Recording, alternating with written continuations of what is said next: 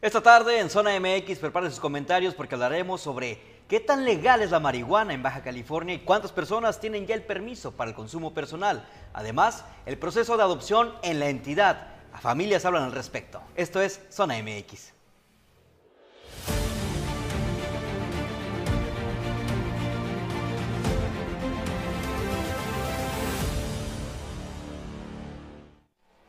Muy buenas tardes, bienvenidos a Notizón MX. Les saluda Alejandra Gagiola con mucho gusto y como todas las tardes saludo a Carlos Zúñiga. ¿Cómo estás, Carlos? Muy bien, Alejandra, muy buenas tardes. Aquí ya iniciando el jueves. Jueves, ya, ya se siente la vibra, ya se siente la vibra. ¿eh? Ya se siente el fin de semana. Ahora sí te lo creo, ya se siente Fíjate el fin que de hoy semana. ni lo estuve contando porque ya me llevé la regañada por Alejandra, ya me llevé la regañada por parte de la coach. La coach Entonces sí, también. o sea, me dijo, oye, en tu trabajo trabajo una... re-". Ah, no, no es cierto, no, no, era, no era esa coach, ya me No era acordé. esa coach, pero bueno, ya dejaste el conteo. Me equivoqué de, de lugar. Ahora sí fui. ya huele a fin de semana, Ya Carlos. huele a fin de semana, Alejandra, ya se acerca, ya se percibe el ambiente, ¿no? En las calles. Adelante con la Entre- información. Fíjate que lo que viene a continuación es, es interesante y es igual de alucinógeno o más que la blusa que trae el día de hoy Alejandra Gagiola. Entonces, este, con esos coloridos nos vamos a ir a lo que es la primera parte de un trabajo que estamos realizando en Zona MX, que tiene que ver con el consumo y también el tema del destino de la marihuana y cuál es el futuro del mismo para el tema personal, ya sea recreativo o sea medicinal. Vamos con esto, esta es la primera parte, ¿ok? Vamos con esto.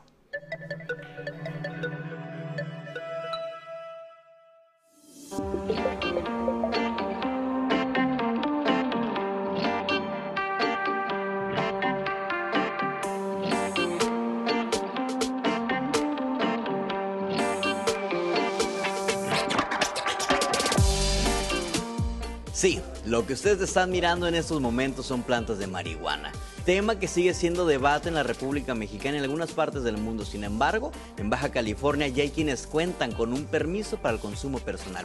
Pero ¿qué tan complicado resulta esto? Ha sido un largo trabajo jurídico de muchísima gente en el país poder obtener el derecho eh, para todos los mexicanos. Este, virtualmente lo que dice lo puede hacer cualquier persona. Los primeros que lo hicieron fue muchísimo más complicado, este, los que ganaron los primeros cinco amparos que generaron jurisprudencia.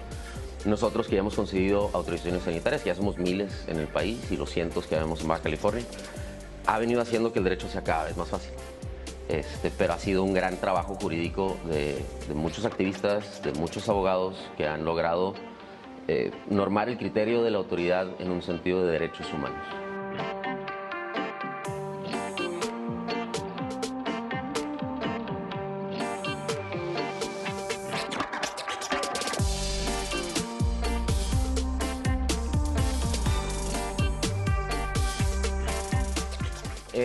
Proceso en lo personal tomó dos años, me he enterado de procesos que tomaron tres, cuatro años. De hecho, incluso los primeros amparos sí fue un- una larga carrera este, de ejercicio de litigio este, judicial. Y a mí me tomó dos años y medio. Ahorita yo tengo entendido que la gente, los, los nuevos que de repente mandan mensaje y me preguntan, oye, ya tengo el derecho, ¿qué sigue? ¿Qué viene? ¿Tú qué estás haciendo? ¿Yo qué puedo hacer? Ese tipo de cosas.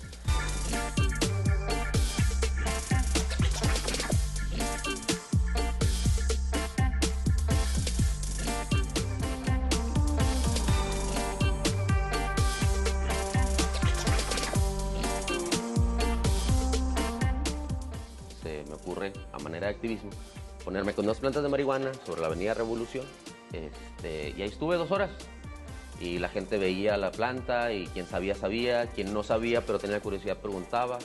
Muchos preguntaron si vendía. Les dije, obviamente no, porque no puedo. Eso sí es algo muy, muy importante que aclarar. No puedo yo vender marihuana. Este, y la autoridad, la verdad, la policía municipal rondó, pero nunca eh, molestaron. Ya al momento que, me, levanto mis cosas, se les ocurre pues, arrestarme. yo dije, bueno, yo estoy bajo el amparo de la ley, yo estoy libre de, de culpa y pena porque tengo una autorización sanitaria que me permite. Y sí, al final terminé libre de culpa y pena, pero 30 horas después. ¿no?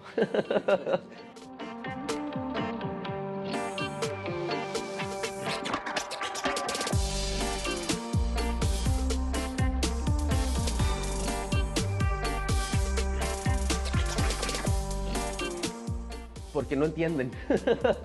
no, no saben qué hacer con la cosa. Este, no saben cómo, o sea, y yo entiendo la autoridad, como entiendo los policías que me arrestaron, como entiendo el juez municipal que no me quiso recibir, o sea, para ellos siempre este tema ha sido tema caliente, eh, eh, un tema complicado. Entonces cuando me reciben a mí no saben cómo tratarme, o sea, yo soy un ciudadano normal, pero con un tema que para ellos siempre ha sido escabroso, ¿no? Este, y, y lo mismo pasa con las plantas.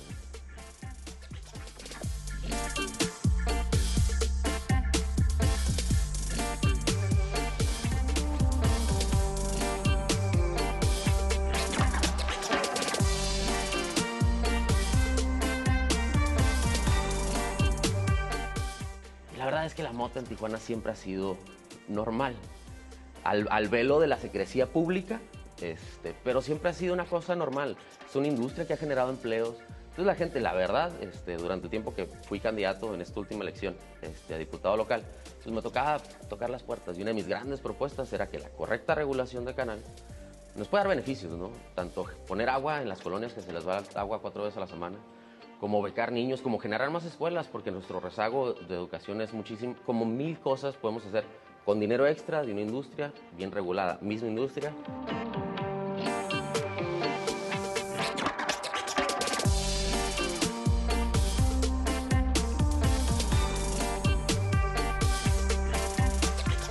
Yo creo que viene, viene un tema serio de aglomeración de, de personas que quieren que esto sea una realidad. Ya existen varios grupos a nivel nacional y, por aglomeración me refiero al tipo de empresas que se van a poder generar. Van a tener eh, que ser tipo asociaciones. Entonces, dentro del grupo de agremiados en una asociación es, el consumo que hay dentro de ellos. Eso es el futuro próximo que yo veo. Yo no veo a la autoridad eh, federal ahorita en la más mínima intención, o al legislativo, en la más mínima intención de, empujar una, una legislación correcta este, para el desarrollo del mercado como, como debiese ser posible. Pero mientras tanto ya vemos un, grupo de, mexicanos organizados que de una u otra manera estamos haciendo que esto se empuje y hemos encontrado que a través de asociaciones es posible uno tener, empezar a generar un mercado regulado, legal, funcional.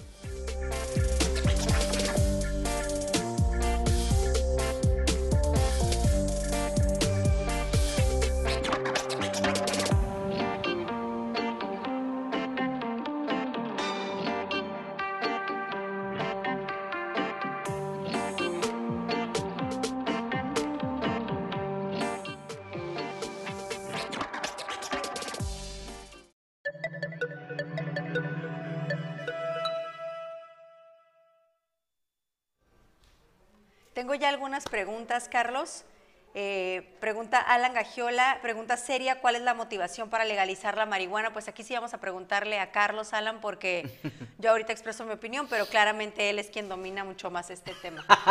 Digo, porque hiciste el reportaje. Ah, ok, no, ya. estoy diciendo que porque fumes marihuana. Ahorita nos dices también si fumes marihuana, pero pregunto si, pregunto por el reportaje. Él dice en su siguiente comentario que si es por negocio o por salud. Ok, bueno, mira, aquí en el, en el caso de Juan Carlos, que es un activista y es un empresario, de hecho, de, la, de aquí de la región, incluso también tiene mucho que ver con los temas legales, eh, él lo hace por consumo personal en el tema recreativo, más allá del tema de salud, y también él mismo lo dice en, el eh, en la entrevista. No puedo yo venderlo y no lo voy a vender, porque incluso a mí me tocó estar la ocasión en la que se exhibió en la Avenida Revolución, eh, había una expo, no recuerdo de qué era la expo, y él estaba ahí. Y él, a mí me tocó escuchar cuando la gente le preguntaba que si la vendía, él dijo que no, no, lo, no la vendía, solamente promovía el cómo se puede, eh, para las personas que lo utilizan para medicinal o uso recreativo, pues cómo existen las acciones legales o cuál es el proceso legal, la vía legal para tenerlo en autorizado. O bien también el, el bueno, hablar con, este, con eh, las... Ah, autoridades para que todo esto vaya funcionando conforme a la ley, ¿no? También eh, no la vende, sí, esa es la, respuesta en concreto, no la vende y no la hace para negocio. Bueno, pero aquí tú estás respondiendo de este entrevistado en particular. Yo creo, Alan, que la motivación es ambas. Yo creo que para muchas personas es 100% un tema de negocio. Todas estas personas que habla que están haciendo fila para que en cuanto se legalice lo conviertan en un negocio.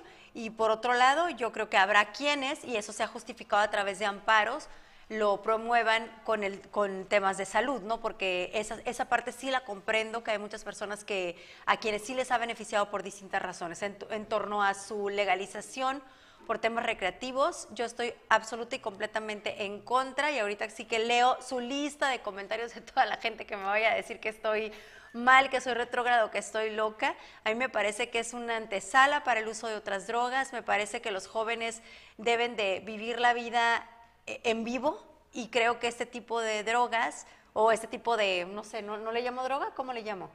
Porque aquí ya se me están echando encima todos. Este, Mira, yo no te voy a decir. no bueno, te la voy a decir- marihuana como tal me parece que te anestesia y que la juventud vive eh, así, en una anestesia, fuera de la realidad, aislados, eh, en una zona de confort, en un interiorismo, en lugar de, externa, de irse al mundo, a aprender, a experimentar, a vivir.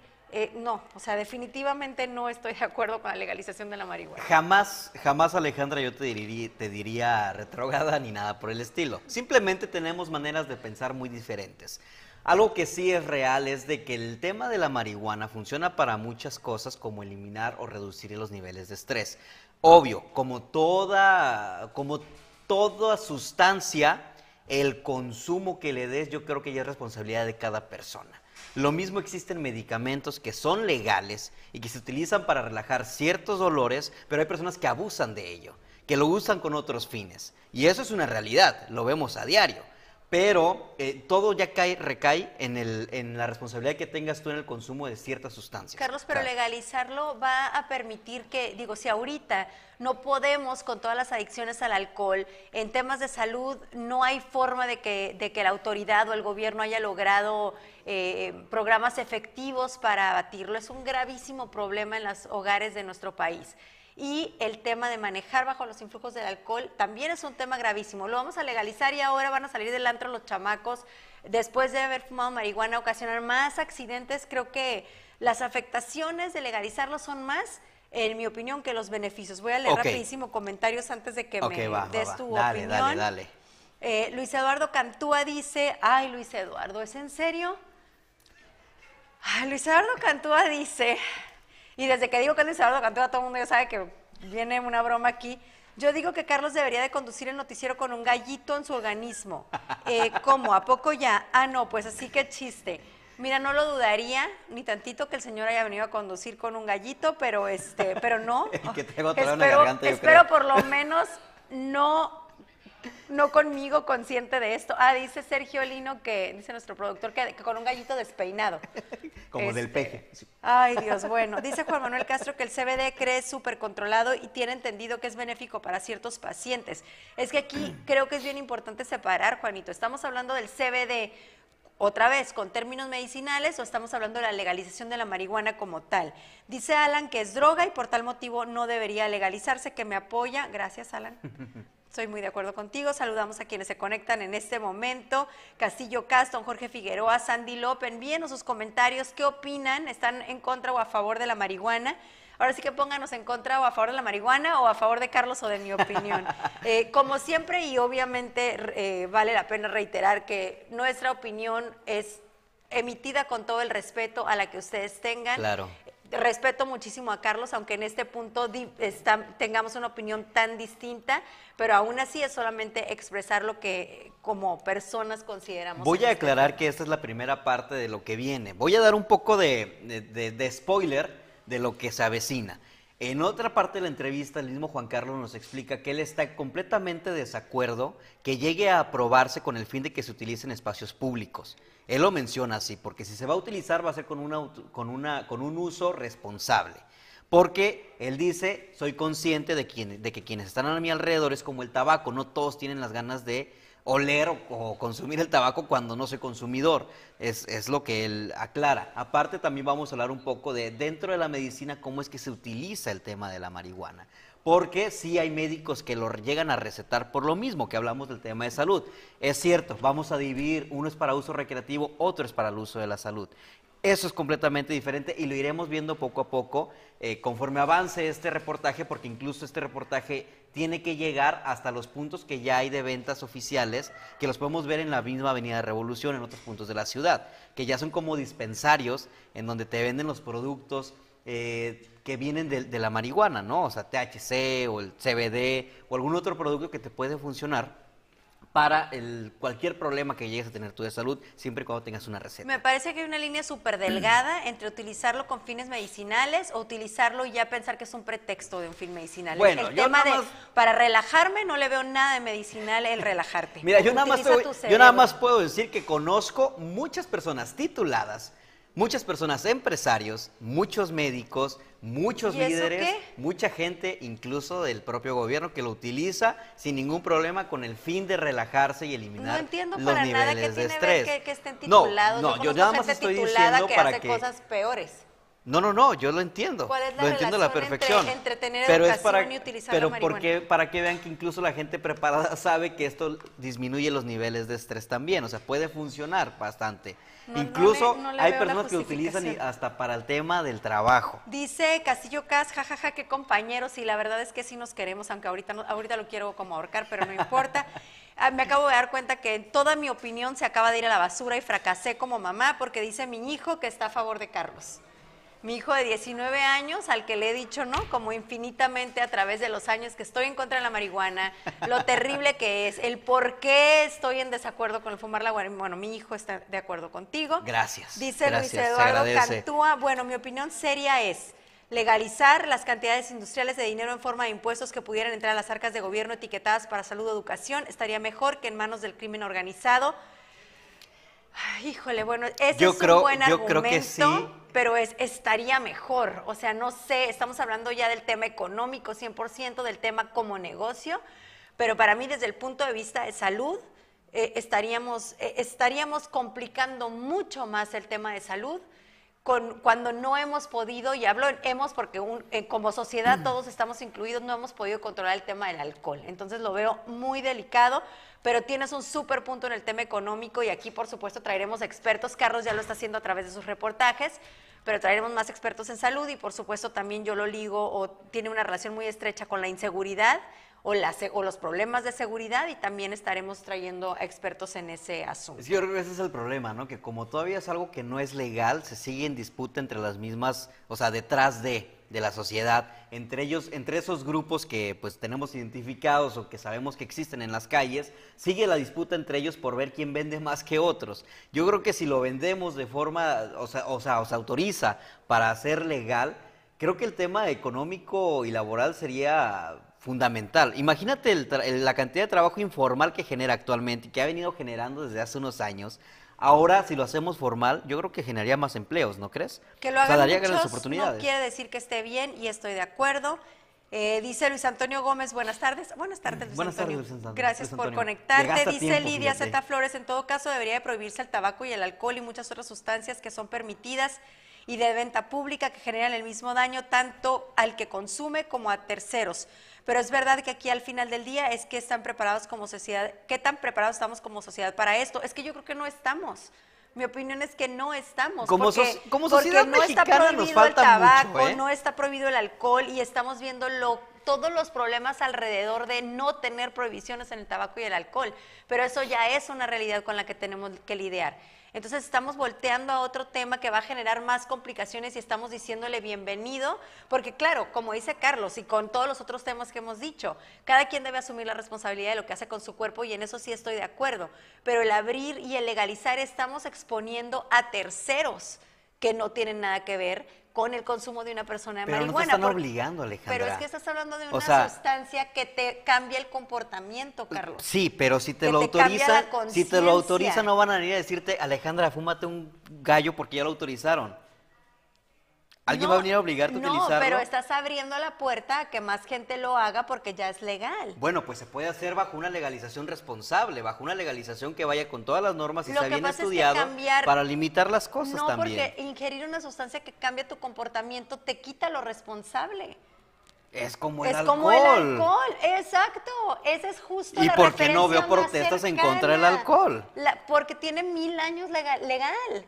Bueno, pues en algún momento fue O sea, ilegal la- y creo que generó la es misma la disputa, comparación ¿no? más cercana. Los problemas relacionados con el alcohol son enormes El en tema del país. tabaco.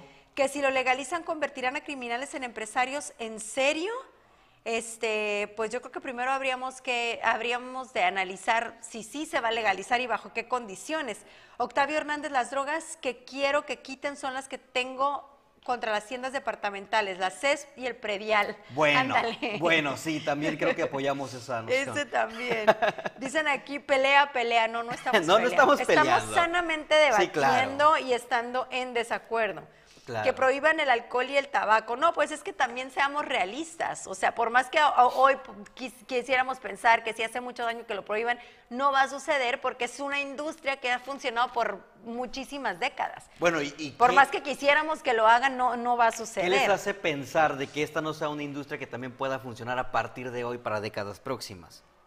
En algún momento el alcohol y el tabaco también estuvo en una mesa de debates, los aseguro. No, pues creo y que fue no la misma una mesa de disputa. debate, porque eran otros tiempos, otras condiciones en donde no se debatía, no había ni televisión ni Bueno, nada. de eso. tal vez, pero ahora sí se- en- ahora de sí se da la oportunidad. Y eventualmente se fue. Ahora sí se da la oportunidad de debatirlo y escuchar los distintos Mira, mi hijo vota por de ti, pero Alan vota por mí.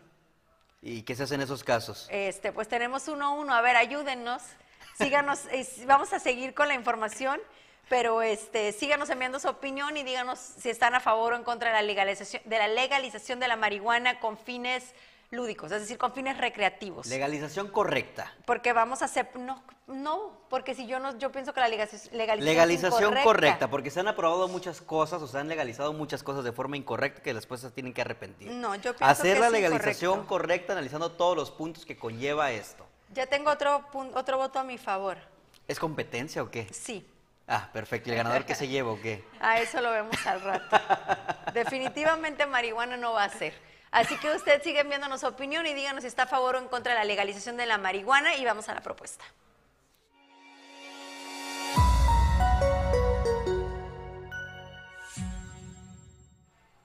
Yo reconozco, además de mi opinión, no con no tener datos ni saber absolutamente nada sobre el tema de la marihuana, porque la repudio hace mucho tiempo y porque no estoy, no estoy a favor, a pesar de que estoy consciente de que su uso medicinal puede ser muy positivo. Entonces, mi- nuestro compromiso, por supuesto, es a seguir trayendo expertos que nos hablen del tema, nos abran un poquito más el panorama y nos den datos específicos, correctos, de estudios serios que sí sabemos se han realizado. ¿Quieres seguir peleando? No, ya no. Saco mi banderita. La legalización correcta por parte de los legisladores debe de ser algo a analizarse y seguirá siendo el debate y la mesa de crítica y señalamientos por todos los lados. Entonces, yo creo que el hacer consumo, si usted ya cuenta con una autorización por parte del Senado para el uso personal de estas sustancias, hacer uso correcto de ellas. Eso es todo. Sea responsable con la sociedad y sea responsable con usted mismo, porque si le está batallando para conseguir ese permiso, pues no lo pierda tan fácil tampoco. Octavio Hernández dice que al señor Chente Fox le encantaría que se legalizara la marihuana. Vamos a buscar a Chente Fox.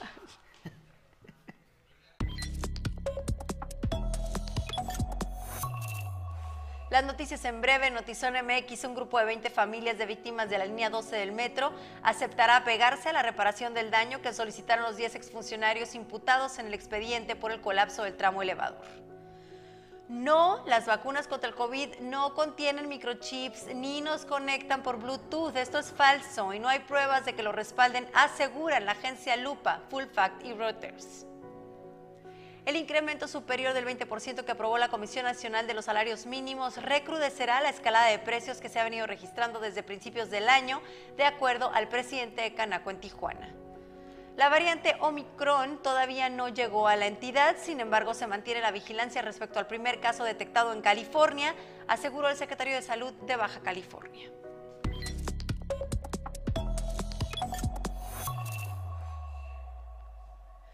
Bueno, y continuando con otro reportaje especial que hicimos aquí en Notizón MX, nuestra productora Tania Hernández y su servidora, fue porque creo que tenemos los mexicanos una opinión muy negativa de las instituciones de nuestro país. Como que todo lo que escuchamos como institución pública lo relacionamos con corrupción, lo tachamos de malos manejos, de falta de transparencia y no es gratis, ¿no? Yo creo que las autoridades han hecho su chamba para que tengamos esta imagen.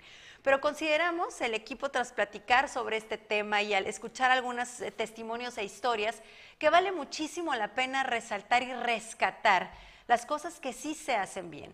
Y resulta que el DIF en Baja California, cuando se trata de adopciones, no hace bien, hace muy bien su trabajo de una forma humana que ha logrado formar familias. Y aquí tenemos el testimonio de dos personas que nos, dos familias que nos abrieron el corazón y que nos han estado platicando de su proceso, pero la verdad es que fue tan emotivo que con cada uno duramos horas de grabación, que con mucha paciencia Tania estuvo escuchando y editando para tratar de reducirlo lo más posible, que fueron tres partes. Hoy les presento la primera y les pido su atención estos aproximadamente 10 minutos porque vale mucho, mucho la pena escucharlo.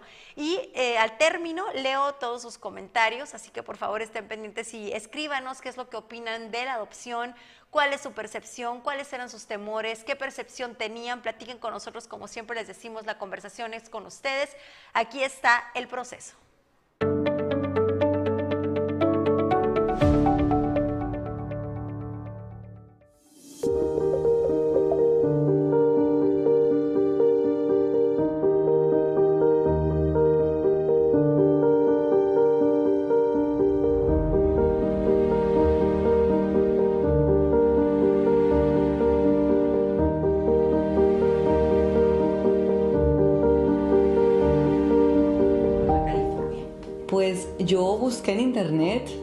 Baja California Adopciones y llamé al número que aparecía en Mexicali. Me atendió directamente eh, la persona encargada de adopciones y me dijo, eh, o sea, vas a estar en Tijuana. Me dio el teléfono de la, de la coordinadora de adopciones en Tijuana, que es la licenciada Atanasio. Eh, hicimos una cita con ella y ella nos explicó qué teníamos que hacer. O sea, nos, nos dieron, bueno, en ese momento yo pensaba adoptar en Colombia, entonces digamos que fue una preliminar y ya luego cuando regresamos y dijimos ya vamos a adoptar aquí, nos dieron una lista de, de los requisitos que teníamos que reunir. Aclaro que no tienes que ser millonario ni simplemente tienes que ser estable económicamente, pienso yo, eh, pero no tienes, que mucha gente tiene como esta idea de que tienes que tener dinero para poder adoptar y no es así. Eh, bueno, entonces te dan toda esta lista de requisitos pues llegamos y los entregamos el, cuando ya estuvimos listos, hicimos otra cita para entregar la documentación y ahí empieza tu proceso, ¿no? Empieza.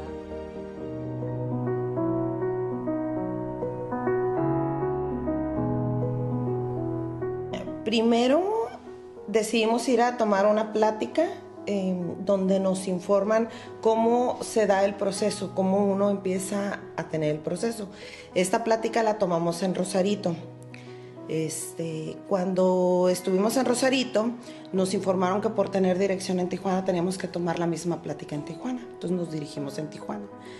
Nosotros tomamos la plática en el mes de julio y ahí mismo nos dan una hoja de requisitos para ingresarla al DIF. Metiendo la hoja de requisitos empieza todo el proceso que, es la adopción.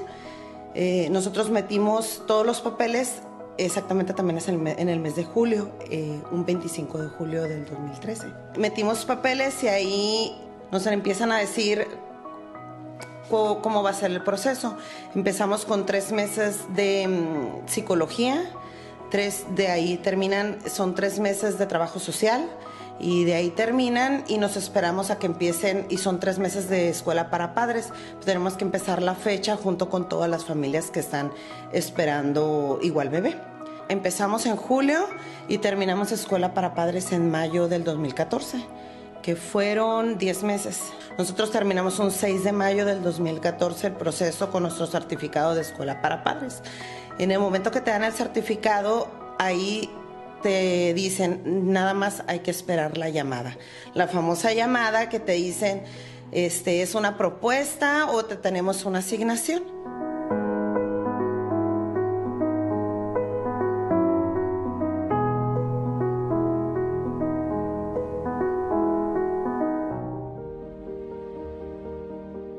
Pues hay gente que lo hace en una semana, porque son tomarse, nosotros luego nos nos haremos un par de semanas en reunir todo. Eh, digamos, por ejemplo, los amigos que tenían que hacernos las cartas, pues no sabemos qué escribir, entonces les ayudas un poquito como con cierta inspiración y dependes de ciertas cosas de otras personas, ¿no? Entregas los documentos y lo primero que haces es pasar a la parte del estudio psicológico. Te hacen, te hacen pruebas, ellos tienen como unas pruebas psicotécnicas ya establecidas, de respuestas, de preguntas, sí, de respuesta múltiple, perdón. Entonces empiezas con eso, en otra cita a lo mejor te hacen eh, una entrevista en la que te preguntan tu historia, ¿no? Cómo, te, cómo se conocieron, por qué decidieron adoptar, o sea, como que te empiezan a, conocer un poquito. Em, en, otra, en otra cita te hacen hacer un dibujo, eh, todo te están estudiando, ¿no? Obviamente te están evaluando porque pues te van a entregar a una persona y te tienen que saber que estás bien. Eh, son cuatro citas más o menos de, de, esas, de estudios psicológicos las que haces.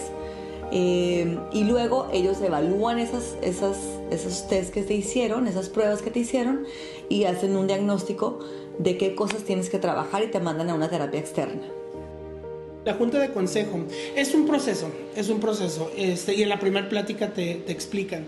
Eh, es un proceso de psicología, donde te hacen exámenes este, eh, eh, psicométricos,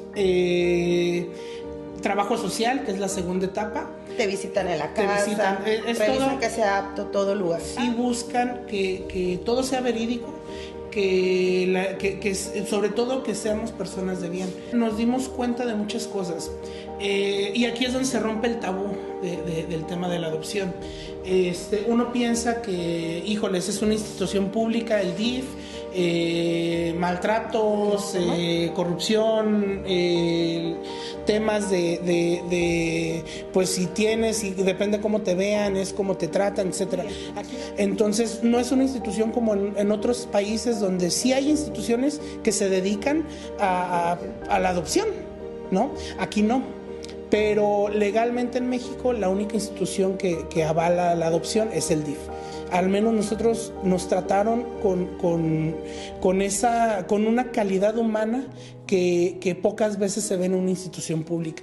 Entonces, eh, es el proceso de adopción, nos tratan como familia desde un momento, eh, entregamos toda la documentación que nos piden. No es nada del otro mundo, es simplemente tener en regla toda la documentación, estudios médicos, este, la solvencia. Sí, la solvencia como tal, eh, yo creo que pasa al segundo término. Mientras vean que, que se está estable emocionalmente, eh, en donde se vive, que sea un lugar que no sea de alto riesgo, a lo mejor que no se viva en lugares de, este, ahorita con movimientos de laderas, cosas de esas, ¿no? Que, que sea de alto riesgo el lugar donde se habita y, y la integración o la relación que se tiene con la familia. Eh, en psicología no, nos, nos hacen mucho hincapié qué es lo que piensa la, la familia de, de, todo el proceso, ¿no? Todo el tiempo estás pensando, no, digo, en no, no decir algo que tú no sabes que va, que va a ir en contra tuya, ¿no? La verdad nosotros teníamos muy, no teníamos eh, nada que esconder, habíamos hecho todo nuestro proceso, o sea, habíamos pasado por un proceso de fertilidad muy duro, eh, yo había pasado por un proceso psicológico digo, a raíz de todo este tema de que no me podía embarazar, pues tuve que hacer terapia. Entonces llegamos ahí los dos muy seguros y muy tranquilos de la decisión de adoptar. Entonces creo que eso también nos ayudó. Y también como habíamos pasado por unos procesos tan difíciles con la fertilidad de años y de duelos y de ponerte inyecciones y no saber qué iba a pasar, la adopción, el proceso fue bien bonito porque pues íbamos yendo a citas, pero sabíamos que cada vez íbamos avanzando un poquito más a ser papás con certeza no, no con esta incertidumbre de me voy a poner ahora tantas inyecciones y ni siquiera sé si mi cuerpo va a responder o no va a responder. Entonces, aquí lo que, lo que me parece lindo de la adopción es eso, que tú sabes que, que, vas a, que vas a llegar ahí. O sea, conozco muy pocos casos de personas que las hayan, digamos que rechazado. Te preguntan muchas veces lo mismo. Eh, digo, no me quiero adelantar, pero cuando pasas a la parte de, de, estudio socioeconómico, que es una trabajadora social, vuelven y te preguntan, por ejemplo, esto de cómo te conociste, cómo decidieron adoptar. Quieren asegurarse que tu historia siempre es la misma, ¿no? Que no vayas, que, que no, que no tengas por ahí una mentirilla, por ahí algo escondido. Son lindos, bueno, yo no sentí eh, me tocó la psicóloga y la verdad la, mayoría de personas que, con las que, que, conozco que han hecho estos procesos les ha tocado psicólogas lindas, no, no te sientes como que te están eh, buscando la caída, ¿no? O sea, cuando te están haciendo esas evaluaciones no sientes como... Ellos no te ponen nerviosos, por decirlo así, no, no, no sientes como que hay... Es simplemente un proceso. No, no, sientes que te están buscando algo malo. Cuando cumplimos esa etapa, entonces ya nos mandan a escuela para padres adoptivos. son casi los mismos cursos que te dan en la escuela para padres de cualquier, de cualquier escuela pública, pero la gran diferencia es que terminan de aterrizar el tema de todas las posibilidades que puede, con las que puede llegar el, niño, el, niño DIF, ellos lo nombran así. ¿Por qué? Porque pues vienen de eh, tienen una historia muy complicada, este, muchos de los casos, otros afortunadamente llegan así, eh, nos lo mandaron como, como, como nosotros los habíamos soñado, ¿no? Entonces, eh, esa escuela para padres adoptivos ayuda a que, a que aterricemos bien, estemos preparados para ver cómo, cómo vamos a ayudar en el proceso de integración de, de esa criatura. Y pues ya, es la tercera etapa, ¿no?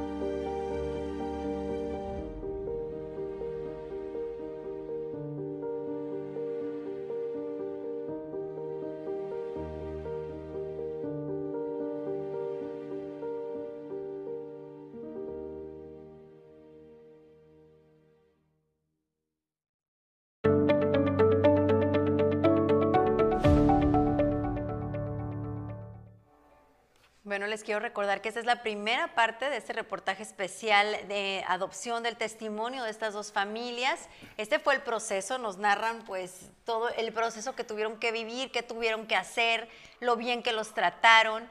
Y la segunda parte, que es el, es el día de mañana, es la llamada, el momento que tanto esperaban. La llamada en donde les dicen si les van a entregar un bebé, si les van a hacer una propuesta. Ellos nos van a explicar un poquito mejor los términos. Y Carlos, tenemos algunos comentarios, nada más que están mezclados porque el tema anterior era la legalización de la marihuana y el siguiente era este de la adopción, entonces los voy a especificar. Siguen con el tema. Siguen con el tema. Dalia, gracias, mi reina, por tu comentario. tú también estás hermosa y te quiero. Alan dice, estamos lejos de que los legisladores hagan lo correcto y eso también en el tema de la legalización de la marihuana. Octavio Hernández, aquí a unas cuadras tengo vecinos expertos en marihuana, pero no sé si saben del tema. Bueno, entonces, a ver, ¿en qué, consiste el expertise? Platícanos, Octavio. Virginia Martínez, no hay marco legal para eso y coincido. Gagiola Sainz, ya regresando a al tema de la adopción, dice, la adopción es un proceso lento, pero necesario, es necesario que sean bien seleccionados los nuevos padres. Fíjate que ese es justo el testimonio que escuchábamos y, lo escuché con mucho agrado, con, con mucho gusto. Perdón, este, ay Dios. Ese fue un gallito y no es el que estábamos hablando hace rato. No, definitivamente. Eso fue tos. Este, porque nos están narrando esas dos familias que no es un proceso lento, que si haces bien las cosas, si entregas los papeles en tiempo, pues es nada más un proceso, pero es tan, tan lento como puede serlo un embarazo, ¿no? Nos hablan algunos de 11 meses o aproximadamente un año estas dos parejas.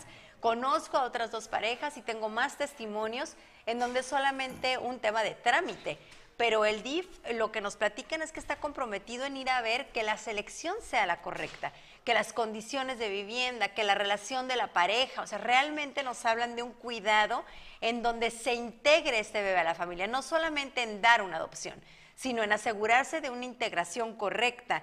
Eh, ¿Qué otro comentario teníamos por acá? Creo que son todos. Ahorita agradecemos a quienes se conectan en este momento con nosotros.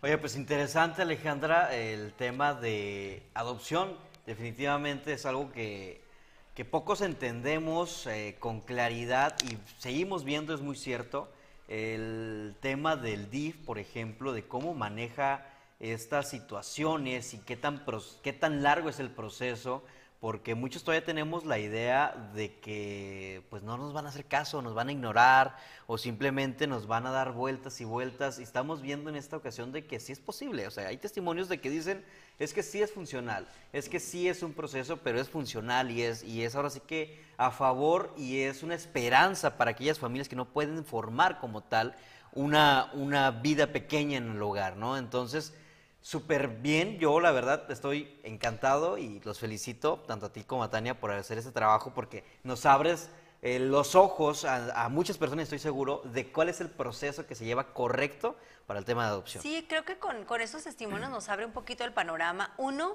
a que es una opción para quienes están buscando eh, esto como opción, que por alguna razón el embarazo no se ha dado, como estas personas nos platican. Uno, es una opción. Dos, es una opción en Baja California. Es una opción en nuestro país. Cuando insisto, yo tenía una idea completamente errónea y escuchaba, bueno, si tienes alguna influencia seguramente podrás adoptar, si tienes dinero a lo mejor también, o tendrás que irte a algún país lejano en Europa, en donde Europa, y nos platicaban también eso, es mucho más común, es mucho más factible, es mucho más fácil. Pues no, resulta que aquí sucede y que se hace bien y que se hace con cuidado. Entonces, bueno, nada más queríamos presentar eh, pues estos testimonios y seguiremos platicando sobre esto. Nos dicen por aquí que... Qué buena cápsula, ya que los dos casos parecen de éxito. Y sabes qué, qué bueno que mencionan esto, porque por supuesto estamos abiertos a escuchar todo, todas las historias. Si tú consideras que en tu caso no fue de éxito, que el trato no fue excelente, por supuesto también te escuchamos y externamos tu opinión, que al final del día es nuestro compromiso.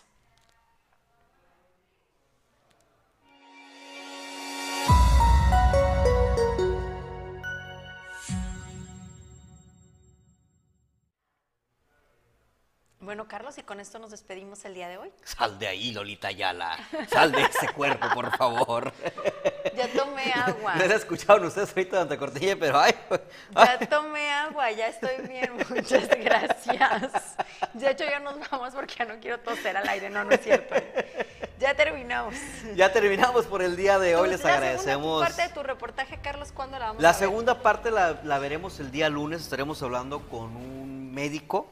No, no revelaremos todavía identidades, pero un médico accedió a darnos su postura respecto al uso de la marihuana dentro del tema de la medicina. Y claro, también tendremos algunas partes de la continuación de las declaraciones de Juan Carlos, porque habla como activista pues de, de qué sí y qué no está a favor de que se legalice como tal. O sea, porque él también tiene sus intenciones de que sea legalizado, pero de una forma ideona, Me id- están perdón. preguntando aquí que entonces es más fácil la adopción en el DIF que en una casa hogar. No sé si la adopción sea viable en una casa hogar. Creo que en todos los casos interviene el DIF, pero déjame investigar y te respondo eso con, con mayor conocimiento. La verdad es que desconozco, eh, desconozco la viabilidad de la adopción en casas hogar y si es más fácil o no, pero lo que sí vemos es que en el DIF realmente es fácil. Así o sea, es. es un tema de trámite, es un tema de tener los documentos, de tener la solvencia y de seguir todos los pasos, que a veces pues nos da flojera, pero la verdad es que si te da flojera o no quieres seguir el, trámite requerido para llevar una vida a tu casa, pues entonces no es para ti, ¿no? Yo creo que si estás dispuesto a seguir todo el orden y los trámites y esperar los tiempos, entonces llevar un bebé a tu casa sí es para ti, ¿no? Porque la responsabilidad de crear una vida es mucho más grande Claro. que el de hacer tramitología, pero con mucho gusto investigo ese dato y mañana que presentemos la segunda parte te lo digo. Pues con esto nos despedimos. ¿Hay más comentarios? No, con esto ¿No? nos despedimos, los esperamos mañana en punto de las 6 de la tarde en Notizón MX. Cuídese mucho, ya es juevesito, disfrútela. Precauciones porque sigue la nubosidad, sigue la neblina, la niebla, la niebla. Abrieron el aeropuerto, ya aterrizaron los aviones, pero todavía hay complicaciones. Hasta mañana.